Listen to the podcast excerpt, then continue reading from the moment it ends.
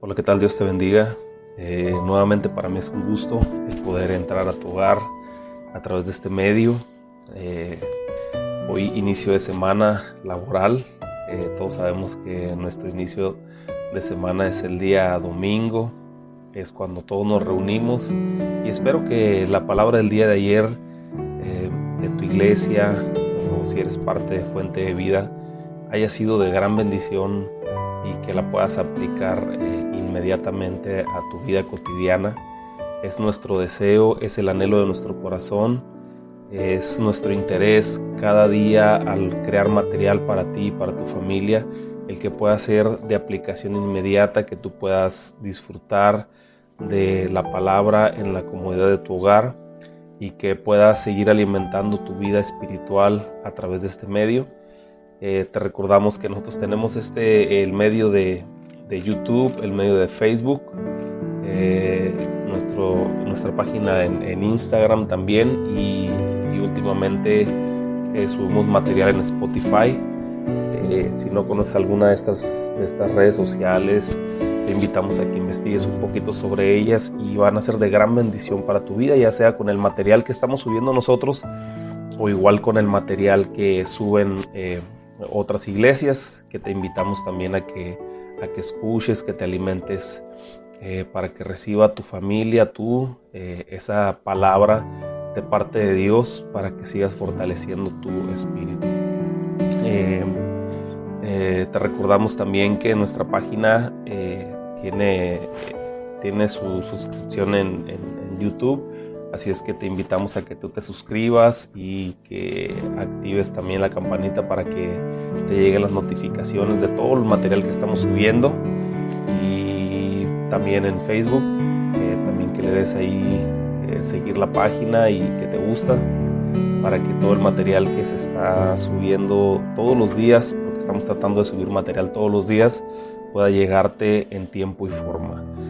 Eh, el día de hoy continuamos con nuestro libro, con nuestro estudio del libro de Mateo. Eh, quiero decirte que toda la información así como lo mencioné ahorita de las redes sociales, están ahí en Facebook, en YouTube, en Spotify, para que tú te puedas actualizar con, todo el estudio y que puedas seguir eh, paso a paso con nosotros eh, cómo lo estamos llevando. Y te invitamos también si tienes alguna duda que nos mandes un mensaje, que pongas eh, también algún comentario para enriquecer la clase. Recordamos que estamos aprendiendo todos juntos y queremos llegar a ese conocimiento homogéneo, que es el término que está utilizando para decirte que, vamos a llegar todos a aprender lo mismo acerca de Jesús, acerca de su vida, de cómo él caminó, la perspectiva de Mateo, que Mateo, como lo decimos desde el principio, eh, las personas a las que él fue dirigido, a las personas a las que él se dirigió a través de esta carta fue a todos los judíos que tenían una enseñanza eh,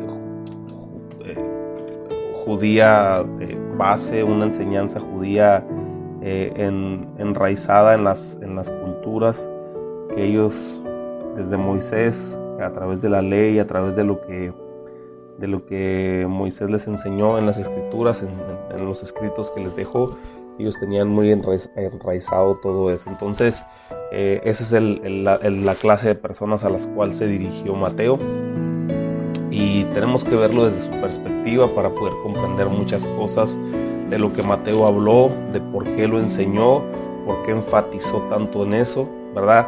Cuando lleguemos al libro de Lucas nos vamos a dar cuenta por qué Lucas menciona mucho eh, algunos aspectos que no mencionan otros, otros, otros historiadores, Mateo, eh, Marcos o Juan. Eh, Lucas lo menciona de otra manera porque Lucas era médico y Lucas desde su perspectiva médica menciona algunas enfermedades específicas que quizás en otros libros no encontramos. Entonces cada uno tiene su perspectiva bíblica, su perspectiva histórica desde el punto de vista como ellos lo miraron. Y el día de hoy, como te comento, Mateo tiene su perspectiva eh, desde, la, desde la vida judía, y todo lo que hemos visto, eh, hemos mirado muchas profecías que Mateo habló y que hacían referencia al Antiguo Testamento con el, con el objetivo de poder enfatizar que el cumplimiento de la promesa mesiánica, es decir, que Jesús como Mesías eh, ya se había hablado desde 700 años, desde 600 años, desde muchos años antes ya se había profetizado la venida de Jesús. Entonces Mateo les está diciendo al pueblo judío, mira, todo lo que los profetas dijeron, todos los que los profetas hablaron desde la antigüedad, el día de hoy se está cumpliendo. Entonces Mateo su objetivo era presentar a Jesús como el Mesías ante los judíos que estaban esperando su promesa mesiánica. ¿no? Entonces vemos muchas perspectivas importantes que maneja Mateo. Y el día de hoy no es la excepción. Continuamos con el Sermón del Monte, este precioso sermón que, que Jesús dio el más sustancial de todos sus, de todos sus sermones, el más largo de todos sus sermones. Eh, de hecho, yo he mirado y casi prácticamente todo lo que habló en el Sermón del Monte lo reforzó con cosas prácticas en lo que continúa del libro, ¿verdad? Eh, aquí habló y dijo todo lo importante para un discípulo, todo lo que nosotros debemos de aplicar en nuestra vida para poder ser un discípulo de Jesús, para poder hacer lo mismo que se hace en el cielo, en este nuevo reino que Él nos viene a presentar. Acuérdate que Juan el Bautista dijo, el reino de los cielos se ha acercado. Cuando Juan el Bautista fue encarcelado y Jesús comienza su ministerio, Él también dijo, el reino de los cielos se ha acercado. Esto quiere decir, el gobierno del cielo se ha acercado aquí a la tierra y ahora estamos regidos por un nuevo gobierno. Eh, a diferencia del, del, rey que, que, los judíos esperaban, ellos esperaban a un rey que viniera a, a destruir al, al, imperio romano, a, a, hacerlo pedazos como en la antigüedad. Pensaron que iba a ser con armas, pensaron que iba a, ser, iba, iba a ser con ejércitos. Sin embargo, el reino que nos presenta Jesús es un reino diferente. Es un reino de amor, un reino de paz, un reino de integridad, un reino de pureza. Eh, porque hay una oración donde Jesús les, les explica a sus discípulos eh, que es el Padre Nuestro y luego le dice hágase tu voluntad en la tierra, así como se hace en el cielo. Entonces, todo lo que Jesús nos enseña es una forma de lo que se hace en el cielo. Entonces, todo lo que nosotros eh, vamos a aprender en el Sermón del Monte es, no es otra cosa más que las cosas que en el cielo ya son vigentes, que las que en el cielo siempre han sido vigentes. Lo, lo miramos en las bienaventuranzas, un corazón humilde, un corazón puro, un corazón manso, y son cosas importantes que nosotros vamos a aprender para poder ser esos discípulos de Jesús.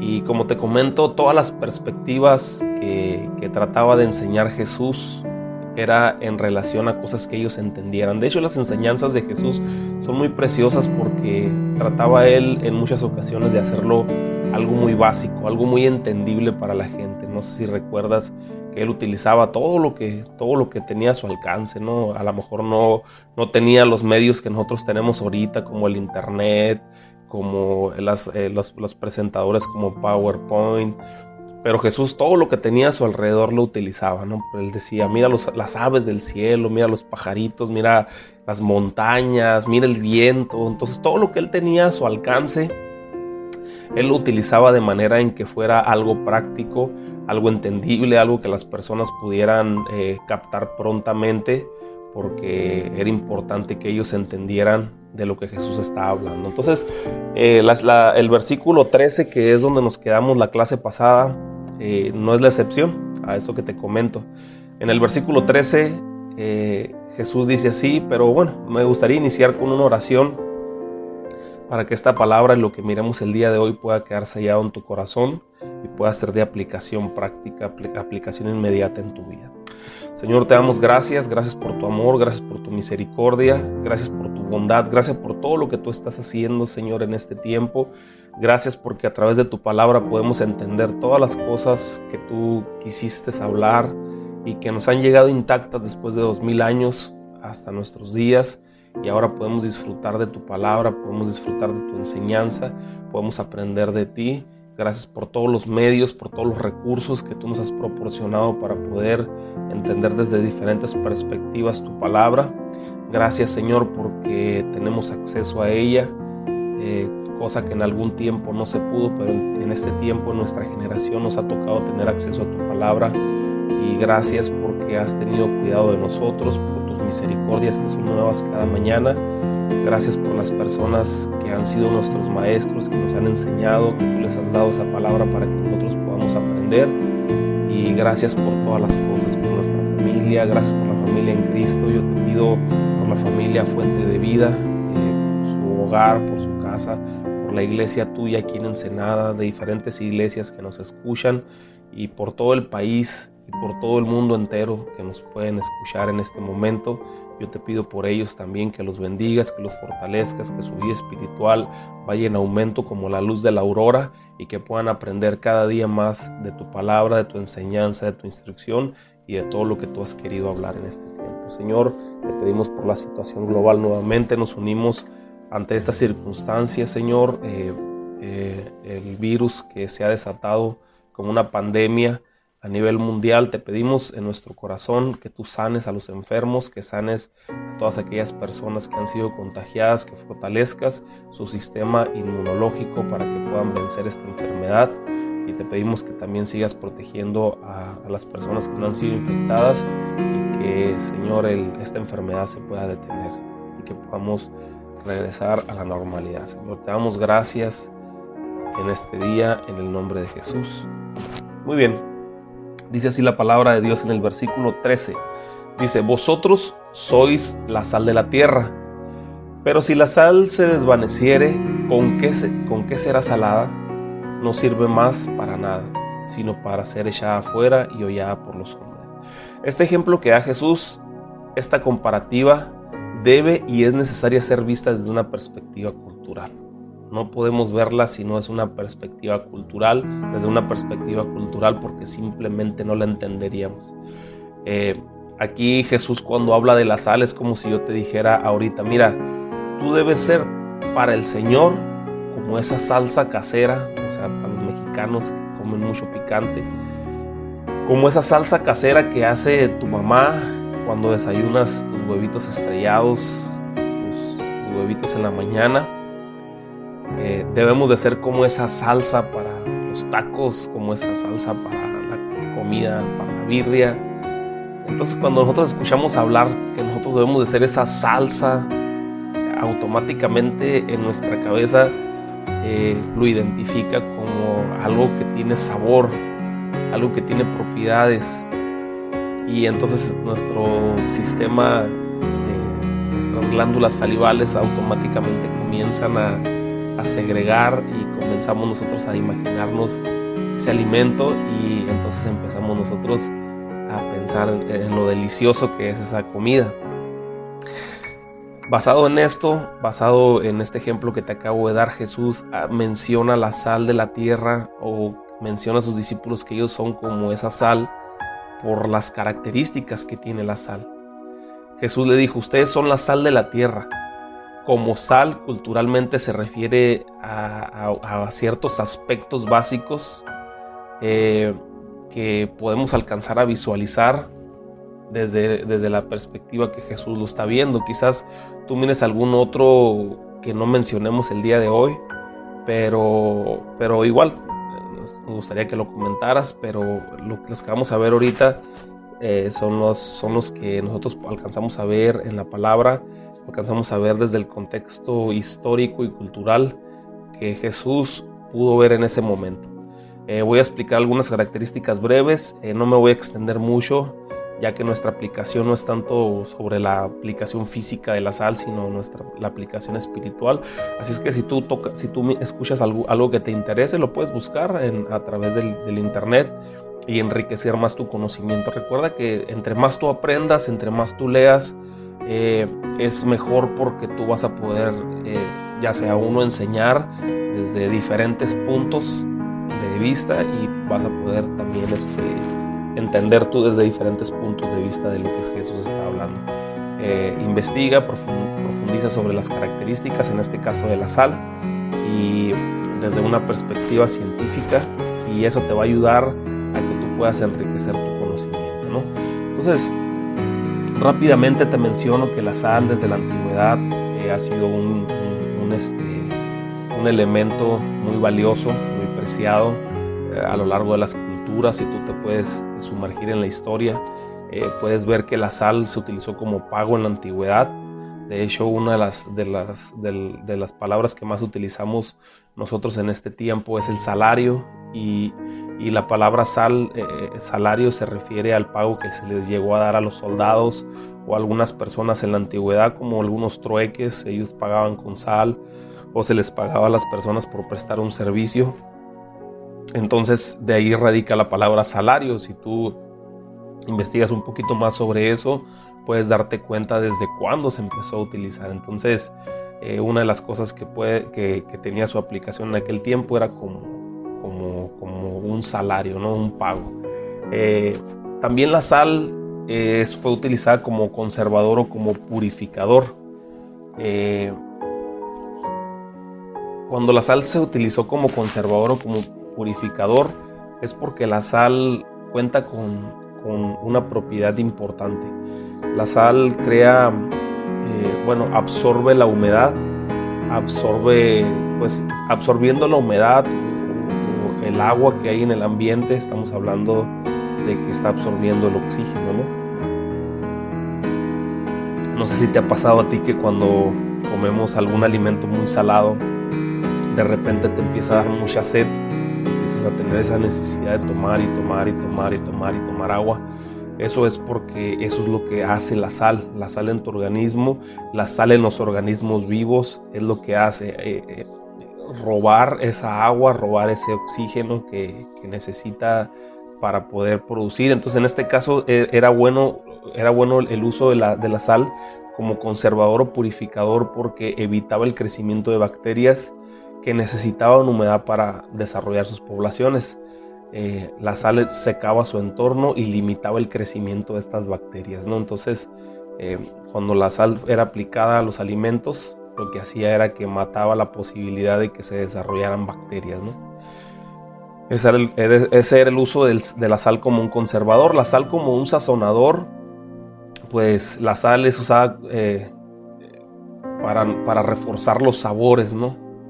Para reforzar los sabores en la comida. Tú sabes a qué sabe un pedazo de carne, obviamente, pero puede estar el sabor un poquito desabrido del de la carne, ¿no? Entonces, si le pones un poco de sal, sigue sabiendo a carne, pero, pero lo que hace la sal es que realza el sabor para que tus glándulas del gusto comiencen a inyectar esa saliva y puedan disfrutar ese alimento. Entonces, ¿qué es lo que hace la sal en la comida? Realza el sabor realza eh, eh, eh, lo, que tú disfrutas cuando estás comiendo ese trozo de carne, porque puedes comer carne y sabes, sigue sabiendo a carne, pero cuando le pones carne, o sea, cuando estás comiendo carne y le echas poquita sal, realza ese sabor, ¿no? Entonces, algo menos mencionado al principio de lo que estamos hablando, de, lo de esta enseñanza, es es algo que dice en el versículo 1, que a lo mejor no mencionamos en el capítulo, en el capítulo 5, que estamos ahorita mencionando las bienaventuranzas y toda la enseñanza de Jesús en el monte. En el versículo 1 hay algo que no mencionamos muy, este, muy, muy puntualmente, pero me, me gustaría mencionártelo el día de hoy, y es donde dice en el versículo 1, 5, 1, dice, viendo la multitud, subió al monte y sentándose vinieron a él sus discípulos.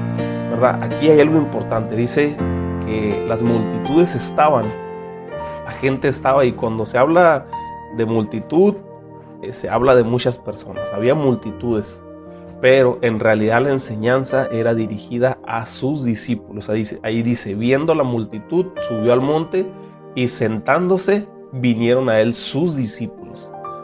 Entonces esta enseñanza iba dirigida a los discípulos. En este tiempo pasa lo mismo, aunque sé que hay muchas personas que escuchan este mensaje a través de, de este medio, en realidad los que abrazan la enseñanza y la ponen en práctica de inmediato en su vida son los discípulos. Aquí Jesús les dice a sus discípulos, aunque también las multitudes estaban escuchando, Él les estaba diciendo a sus discípulos, miren, ustedes son la sal de la tierra, mientras ustedes estén presentes, debe, de haber purificación en el ambiente. El entorno en el que ustedes cohabitan debe comenzar a eliminar todas las bacterias, todo el pecado poco a poco, al grado que empiece a ser un lugar donde mi presencia pueda descender eh, debido a la pureza que se está viviendo en ese lugar. Eh, no sé si, si, soy suficientemente claro en esto. Hay una historia en el Antiguo Testamento que hace, que hace uso de la sal para purificar unas aguas. No sé si, si la recuerdes, esta historia la puedes encontrar ahí en Segunda de Reyes capítulo 2 y habla del profeta Eliseo después de que inicia su ministerio porque le fue quitado Elías. No sé si recuerdas que Elías dice la palabra que fue levantado y desapareció y vi carros de fuego y, totalmente total que fue quitado de Eliseo. Para ese tiempo Elías ya había tomado Eliseo eh, como aprendiz, como el que lo iba a suceder, el que iba a ser su sucesor. Y entonces dice que lo lleva, lo le enseña todo lo que él necesita saber. Y entonces eh, Eliseo le dice, dame una doble porción de tu unción. Y él le dice, si me vieres cuando yo me, cuando yo me vaya, cuando sea levantado, entonces vas a tener esa doble porción. Entonces así pasó. En algún momento él fue levantado, Elías fue levantado y Eliseo lo alcanzó a ver en el momento en que fue levantado y dice que cuando él desapareció cayó el manto y cuando tocó el manto ese manto le dio la doble porción de la unción. Entonces Eliseo cuando, cuando Elías le fue quitado dice que fue encontrado por un grupo de profetas unos 50 profetas, es decir, él tenía, e, esos 50 profetas tenían la misma profesión que tenía Eliseo, ¿no? Entonces él les dice, él y ellos le dicen, eh, le dicen, oye Eliseo, eh, el lugar donde nosotros estamos asentados, esta ciudad era Jericó, ese lugar donde estamos nosotros asentados es tierra buena, o sea, la, tierra es buena.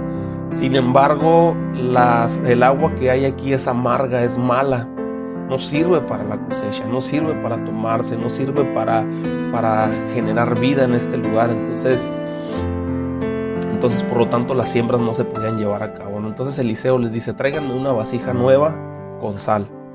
Eh, no sé si recuerdas, aquí hay, aquí hay una parte donde, donde Eliseo les pide una vasija nueva.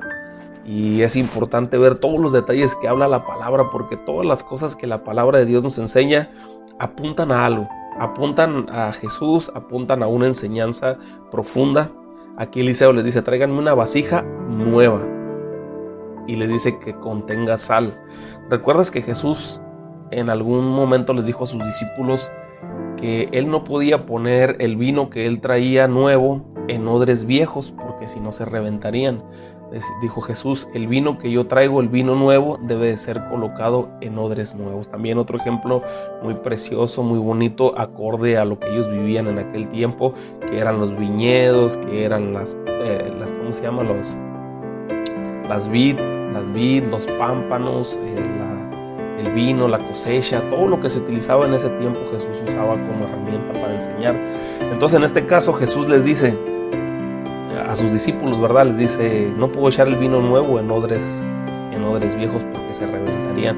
Entonces lo importante aquí es que Jesús les estaba enseñando que el mensaje que él traía, la palabra que él traía, era una palabra que quizás con los rudimentos viejos, con, con, eh, los moldes viejos que muchas veces trae la, traemos nosotros como personas, a veces no, podría, no, no se puede resistir no se, iba, a poder resistir el mensaje que Jesús le traía. ¿no? Entonces, en esa historia eh, Eliseo les pide una vasija nueva con sal. Entonces dice que cuando ya la tenía en sus manos, la echó en el agua y las aguas al instante fueron limpias. ¿verdad? Esa historia, como te digo, la puedes encontrar en Segunda de Reyes capítulo 2, versículo 2. Entonces, ¿qué es la enseñanza que Jesús les estaba diciendo porque las personas que estaban escuchando la palabra, vamos a recordar que son personas que conocían la historia que se escribió en el Antiguo Testamento. Y el tiempo de, Eliseo, el tiempo de Elías, estamos hablando entre, entre 900, 800, 700 años antes de Jesús.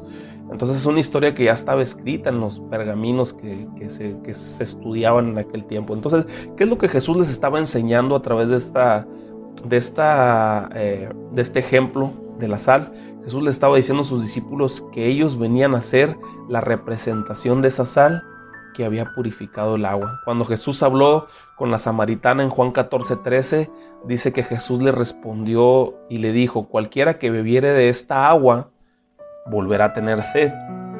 Mas el que bebiere del agua que yo le daré, no tendrá sed jamás, sino que el agua que yo le daré será en él una fuente de agua que salte para vida eterna. Había un agua que la gente había estado bebiendo y era la enseñanza que daban los escribas, que daban los fariseos, que daban los sacerdotes de ese tiempo. Pero esa agua no causaba ese sentido de satisfacción en las personas definitivamente. Pero ahora Jesús estaba purificando la enseñanza, no un agua diferente, porque como Jesús dijo, Él no estaba cambiando la palabra que se había dado desde el principio. Dijo Jesús, yo no vine a abrogar la ley, sino a que se cumpliera. Entonces Él les dijo que no estaba cambiando la palabra que se, que se había dado, sino que Él estaba tratando de regresarle la pureza, la esencia principal. Lo que pasa con el, lo que pasa eh, ahorita con el juego del teléfono descompuesto que uno le dice a otro y el otro le dice al otro y al final la información se pierde, no, no llega la información correcta.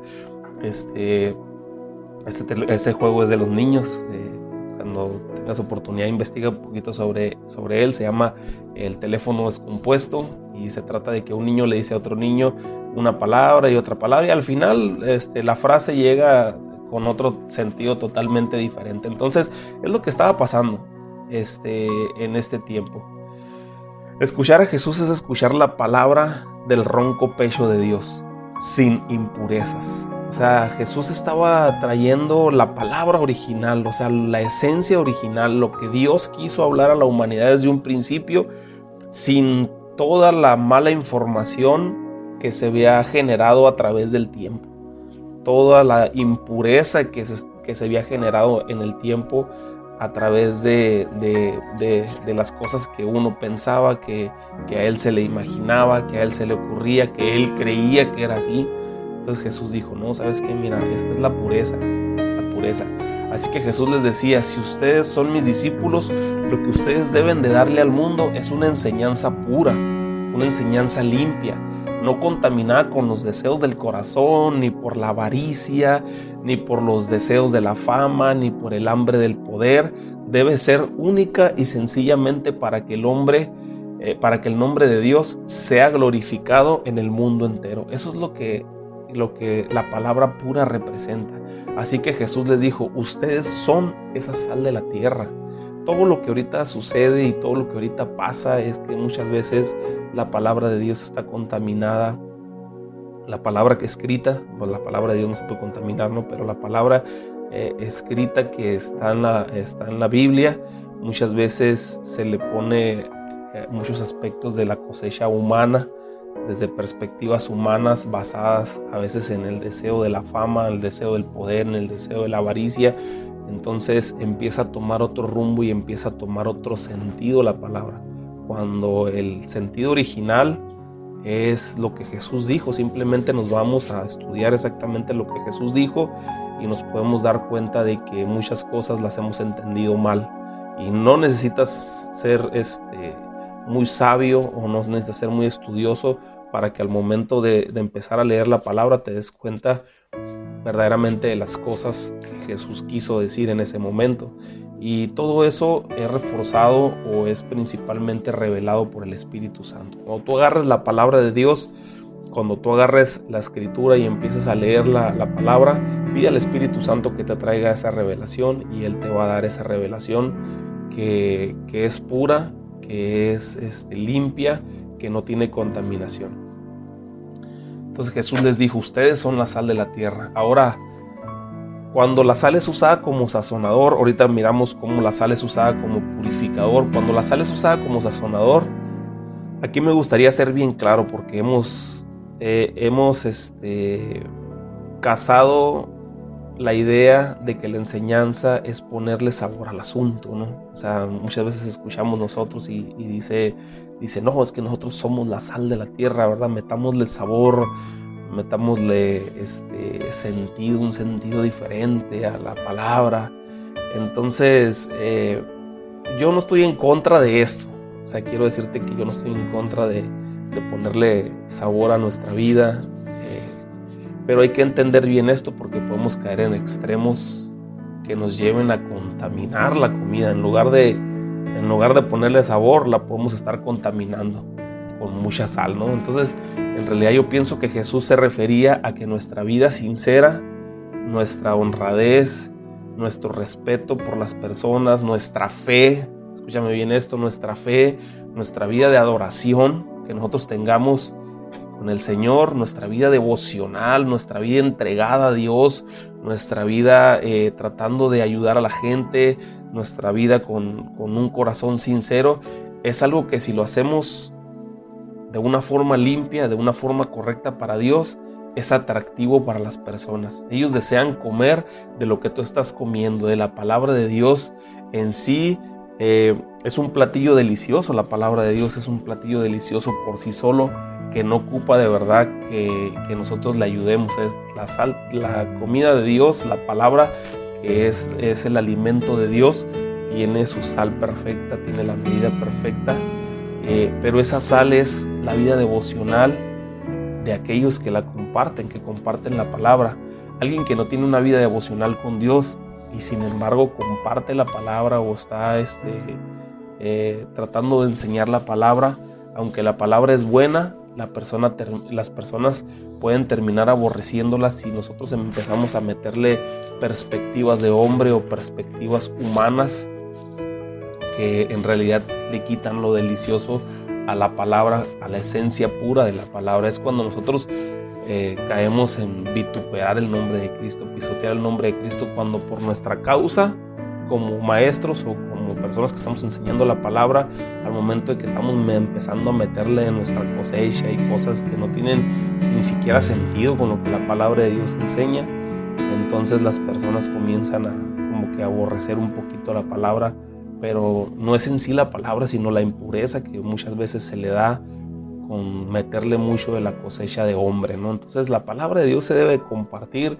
tal cual y como viene escrita, tal cual y como está enseñada en las, en las escrituras y no debe de perder su esencia. Acuérdate que Jesús vino a hablar nuevamente la palabra pura que desde el principio se había hablado y que a lo largo del tiempo, a lo largo de la historia se había contaminado y Jesús vino a decir, mira, esto es lo que la palabra. Habéis escuchado o habéis oído que se dijo esto, pero yo te digo esto, no cambiándola, sino afirmando lo que del corazón de Dios significaba esa palabra. El habéis, el, cuando Jesús les decía, habéis oído esto, o sea, les, les dice, tú escuchaste que se dijo, ¿verdad? Entre todo el camino de todas las personas que, este, que, te, que, te, enseñaron la palabra, tú escuchaste que ellos dijeron, pero yo te digo esto, tratando de decir lo que el corazón de Dios está hablando en ese momento. ¿Por qué? Porque Jesús es el verbo, es la, es la palabra de Dios hecha carne, es la palabra de Dios materializada, y entonces Jesús es todo lo que Dios le ha querido decir a la humanidad. Entonces Jesús les dijo, ustedes son la sal de la tierra, pero si la sal se desvaneciere, ¿de qué sirve? Si la sal pierde sus propiedades, si tú como hijo pierdes tus propiedades, le da valor a las cosas, si pierdes tu fe, si pierdes tu buen corazón, si pierdes tu humildad, si pierdes tu mansedumbre, todo lo que, todo lo que Jesús les acababa de decir, porque todo esta, esta enseñanza de la sal viene ligada con la enseñanza inmediata de las bienaventuranzas que les acababa de decir. Todas aquellas instrucciones que Jesús nos da para ser verdaderos discípulos. Eh, si perdemos nuestra propiedad, ya no hay un valor real en nosotros. No somos útiles para el reino. Aquí lo bueno es que mientras hay vida, hay esperanza. Si has perdido tu valor como, como, como hijo de Dios, si tu sal o tú como sal has perdido este, tus propiedades, necesitas arrepentir, necesitamos arrepentir, arrepentirnos delante de la presencia de Dios. Y entonces cuando nosotros venimos y nos arrepentimos, acuérdate que el arrepentimiento es un cambio radical de actitud. Es dar un giro totalmente de 180 grados. Si ibas a la derecha, ahora vas a ir a la izquierda. Es dar ese giro, ese es el arrepentimiento. Eh, acuérdate que Jesús vino a llamar al arrepentimiento y al perdón de pecados. Entonces cuando nosotros nos arrepentimos, no nada más es sentir remordimiento, o sea, no nada más es sentirnos mal por algo que hemos hecho eh, mal y al rato volver a hacerlo, porque cuando lo volvemos a practicar o volvemos a hacerlo, quiere decir que en realidad no había habido un arrepentimiento, sino un remordimiento. Por ejemplo, cuando el hombre es infiel, que le es infiel a su esposa y verdaderamente llega con un corazón arrepentido delante de la presencia de Dios, le pide perdón y de verdad ya no lo vuelve a hacer, ahí hubo un arrepentimiento genuino. Sin embargo, cuando el hombre es infiel y, y únicamente siente remordimiento, al tiempo otra vez vuelve a tener esa necesidad y lo vuelve a hacer y luego lo vuelve a hacer y luego lo vuelve a hacer. ¿Por qué? Porque en realidad no es un arrepentimiento, sino un remordimiento únicamente lo que está sintiendo. Entonces, en este caso nosotros cuando venimos, cuando hemos perdido nuestras propiedades, todavía tenemos esperanza. Podemos venir a la presencia de Dios, arrepentirnos y entonces logramos tomar fuerza nuevamente y volvemos a ser útiles para el reino para ser los discípulos de Jesús, los, los discípulos que Jesús estaba tratando de forjar a través del sermón del monte. ¿Has perdido tu entrega? ¿Has dejado a un lado tu vida de oración? ¿Has caído en pecado? Dobla rodilla, acércate confiadamente al trono de la gracia, alcanza esa misericordia y ese oportuno socorro, como dice Hebreos. Eh, quiero dejarte con esto. Eh, espero que haya sido de bendición este día para tu vida. Y seamos esa sal de la tierra. Seamos esa sal de la tierra, no perdamos nuestras propiedades como hijos de Dios, démosle ese sabor a, esta tierra a través de nuestro, de nuestro testimonio, a través de nuestro caminar, a través de nuestra fe. Y seamos ese medio purificador para que cuando tú llegues a un lugar eh, las personas sepan ha llegado un hijo de Dios y que es tiempo de que se cambien esas conversaciones de albures, esas conversaciones de, chistes groseros, esas conversaciones de chismes ofensivos. Es tiempo de que se cambie ese ambiente, ese, ese ser, esa sal de la tierra. Y quiero dejarte con esto, ama la palabra, ama al Señor Jesús, ama todo lo que Él nos enseñó, todo lo que Él nos dejó y tu vida va a ser totalmente diferente. Eh, nos vemos en la siguiente clase. Vamos a continuar con la enseñanza de Jesús en el Sermón del Monte y, y va a ser algo que te va a ayudar a mejorar tu calidad de vida, tanto secular como espiritual. Dios te bendiga y te guarde.